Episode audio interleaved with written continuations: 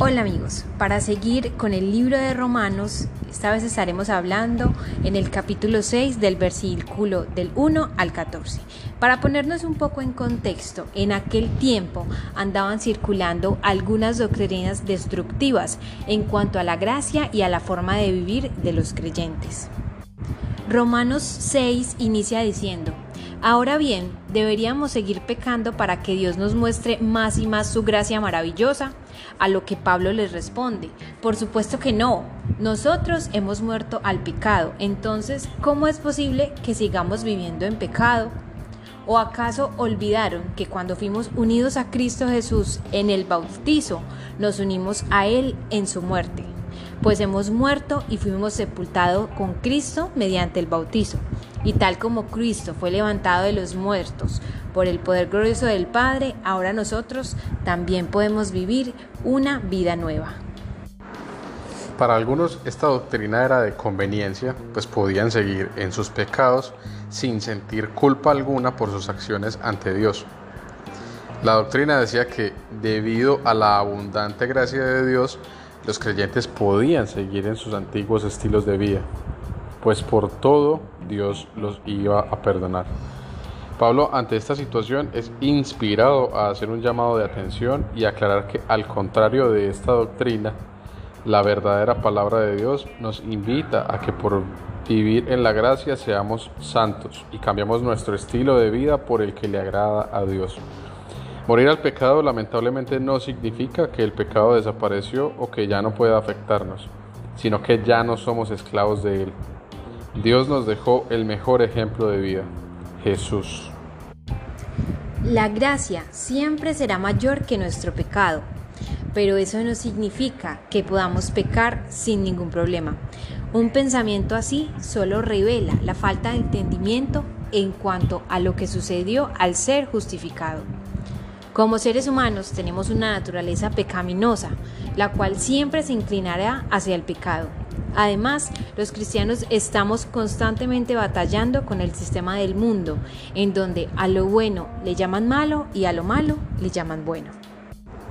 Cuando permitimos que nuestro espíritu sea continuamente influenciado por los hábitos del pasado, de nuestro viejo hombre, del mundo y del diablo, entonces la carne va a ejercer una atracción fuerte hacia el pecado. Si dejamos que el nuevo hombre sea quien influencie nuestra mente, nuestra voluntad y nuestras emociones, entonces ahí hallaremos que la batalla es menos intensa. En el texto dice más, en cuanto vive, para Dios vive. Esto quiere decir que la nueva vida que se nos concede no nos es dada para que la podamos vivir para nosotros mismos, sino que con esta nueva vida vivir para Dios. No estamos muertos al pecado, libres del pecado, y se nos da vida eterna para vivir de la manera que nos plazca, sino que se nos da vida eterna para vivir agradando a Dios. Este cambio de vida en aquel que ha nacido de nuevo era entendido y fue predicho como una característica del nuevo pacto de Dios debido a los nuevos corazones. Nuestro ser este cambio en la vida de aquel que ha nacido de nuevo era entendido y fue predicho como una característica del nuevo pacto de Dios debido a los nuevos corazones. Nuestro ser interior quiere hacer la voluntad de Dios y ser esclavo de la justicia. El texto dice, ni tampoco presentéis vuestros miembros al pecado como instrumento de iniquidad, sino presentaos vuestros mismos a Dios. Una persona puede ser puesta en libertad oficialmente, pero aún puede estar presa. Si una persona vive en prisión por muchos años y luego es puesta en libertad, ellos por lo regular siguen pensando y actuando como un prisionero. Los hábitos de la libertad no son arraigados a su vida aún. Aquí Pablo muestra cómo construir hábitos de libertad en la vida cristiana. También dice, no dejen que ninguna parte de su cuerpo se convierta en una herramienta de la iniquidad para ser usada para el pecado. Entonces no es suficiente el apartar las armas para el servicio del pecado, sino que también se deben enlistar para el servicio de la justicia. Y como en cualquier guerra, el lado con el número superior de armas es el que gana. Pablo escribió a los cristianos de Galacia diciéndoles que habían sido puestos en libertad. Les decía, estad pues firmes en la libertad con que Cristo nos hizo libres y no estéis otra vez sujetos al yugo de esclavitud. Ustedes, hermanos, a libertad fueron llamados, solamente que no usen la libertad como ocasión para la carne, sino sírvanse por amor los unos a los otros. Gálatas 5.1. La palabra bautizar significa en primer lugar la identificación. Es una palabra que se usa para describir una prenda de dimensión en el tinte y cambiar la identidad de la tela. Si voy a mojar la camisa blanca nueva en un tazón lleno de tinte rojo, para pasará a ser identificada como una camisa roja, ya no es una camisa blanca. No se refieren a ella más como aquella camisa blanca, ahora cuenta con una nueva identidad. El bautismo apunta en dos direcciones, de vuelta al Calvario hasta la muerte, sepultura y resurrección. Cuando hablamos de la muerte, hablamos de nuestra muerte al pecado, hablamos de la sepultura, de la vieja vida y la resurrección, que quiere decir la nueva vida en Cristo. También dice, porque somos sepultados juntamente con Él para muerte por el bautismo, a fin de que como Cristo resucitó de los muertos por la gloria del Padre, así también nosotros andemos en vida nueva. Todos los que murieron en Cristo resucitaron con Cristo, y este resucitar con Cristo está aumentando a una nueva vida después de la semejanza de la resurrección de Cristo. Morir con Cristo es, por tanto, morir al pecado y resucitar con Él a la nueva vida de obediencia. Vivir no para nosotros mismos, sino para Él que murió por nosotros y resucitó. Hagamos una pausa de una vez por todas con nuestra antigua vida y como un hábito diario con diligencia presentémonos a Dios como alguien que ha resucitado de entre los muertos. Estábamos muertos y ahora estamos vivos. Por eso ya no vivo yo, sino que Cristo vive en mí. Gracias a que Jesús murió por nosotros y nosotros fuimos justificados con Él, hoy podemos decir que ya no vivo yo Cristo vive en mi barro, quiero ser. En tus manos ya no vivo yo.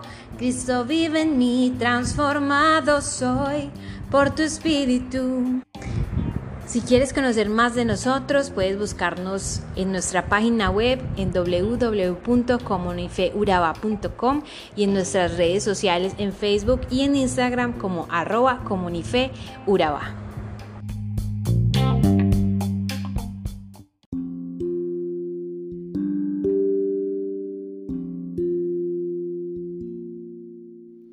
Hola amigos Comunife Urabá. ¿Qué tal si estudiamos un ratico la lectura de Romanos 10 del 1 al 21? Hace referencia al rechazo de Israel hacia el Evangelio de Salvación por medio de Jesús. Los judíos estaban ignorando la justicia de Dios porque querían establecer la suya. Estaban convencidos de que su linaje a través de Abraham ya les garantizaba su salvación y que cumpliendo con los sacrificios ceremoniales, esto los llevaría a ser salvos. Leemos el interés de Pablo por los judíos, porque no solo había un profundo anhelo porque fuesen salvos, sino que también oró para que así fuera. Pablo reconocía que los judíos tenían celo de Dios, es decir, se interesaban por ser justos delante de los ojos de Dios, pero a su manera, porque este celo era mal encausado. Quiere decir que ellos creían que su salvación se ganaba por obras y se negaban rotundamente a aceptar a Jesús como su Salvador. Y muchas veces juzgamos las actitudes de los personajes de la Biblia como si estuvieran muy lejos de nuestra realidad. En este caso a Israel, que bien sabemos es y fue un pueblo amado por Dios. Ellos pudieron sentir el cuidado de Dios de día y de noche, vieron milagros impresionantes de parte de Dios y aún así desobedecían y eran rebeldes contra Dios. Esto no está muy lejos de nuestra realidad actualmente. He conocido personas que podrían recitarte la Biblia del inicio hasta el final, sin tener que leerla. Cumplen con todas las imposiciones religiosas o tal vez humanas, pero que evidentemente no han aceptado a Jesús, es decir, no han aceptado la justicia de Dios, porque Jesús es quien Dios usó para salvar al mundo, haciéndole justicia al pecado.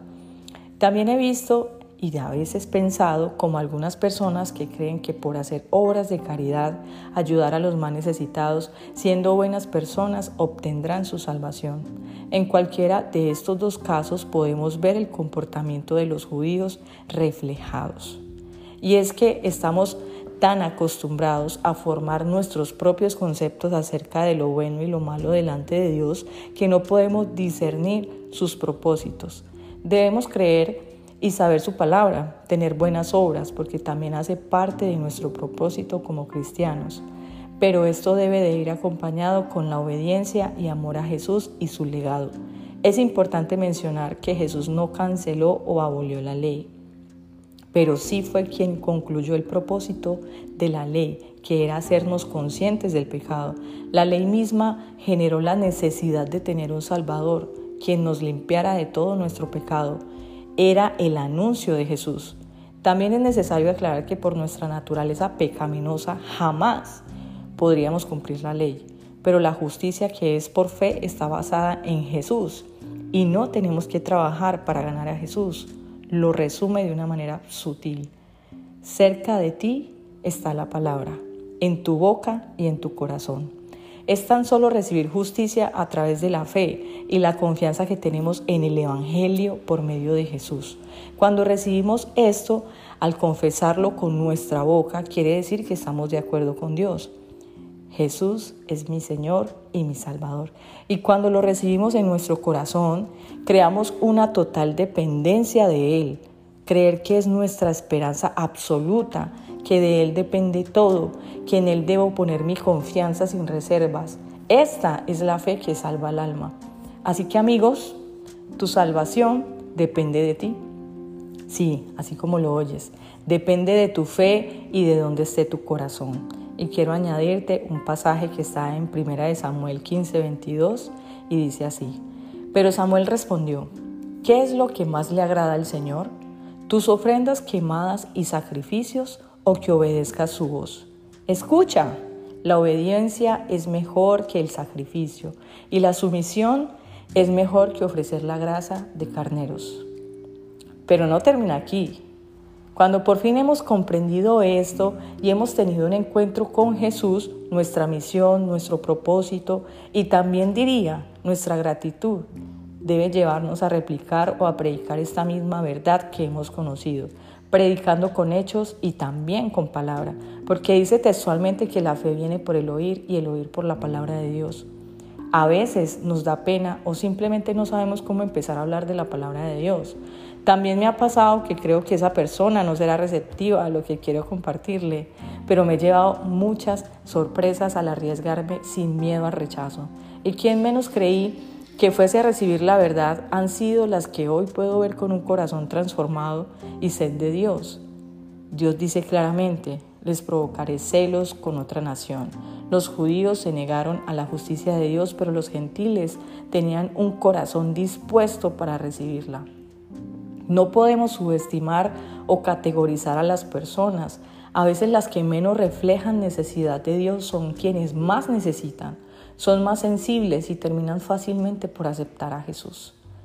Te quiero arretar a que prediques la palabra de Dios sin pena al rechazo, porque ¿quién oirá sino a través de nosotros?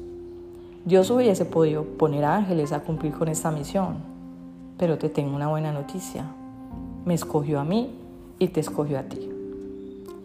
No olvides visitarnos en nuestra sede que está ubicada en Carepa, continuo a la fábrica de Coca-Cola, los miércoles 7 y 30 de la noche y domingos 9 y 30 de la mañana. Recuerda que somos un lugar para la gente de hoy y estaremos muy felices de verte allí.